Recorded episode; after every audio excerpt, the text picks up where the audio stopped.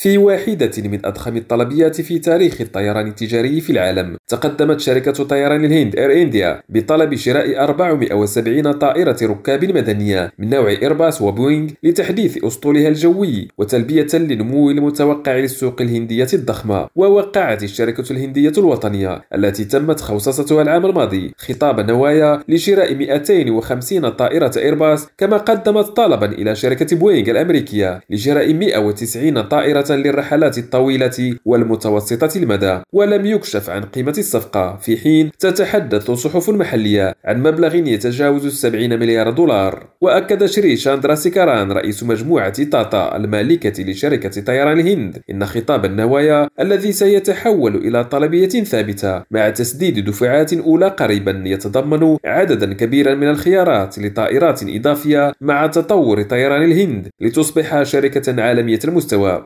ووفقا لتوقعات شركة إيرباص من المتوقع أن تنمو الحركة الجوية في الهند بمعدل سنوي متوسط يبلغ 6.6% خلال العقدين المقبلين وهو معدل يقارب ضعف المعدل العالمي. وفي أكتوبر 2021 وافقت الحكومة الهندية على بيع شركة طيران الهند المثقلة بالديون إلى مجموعة طاطا الهندية مقابل حوالي 2.4 مليار دولار. إدريس هاشمي ريم راديو نيودلهي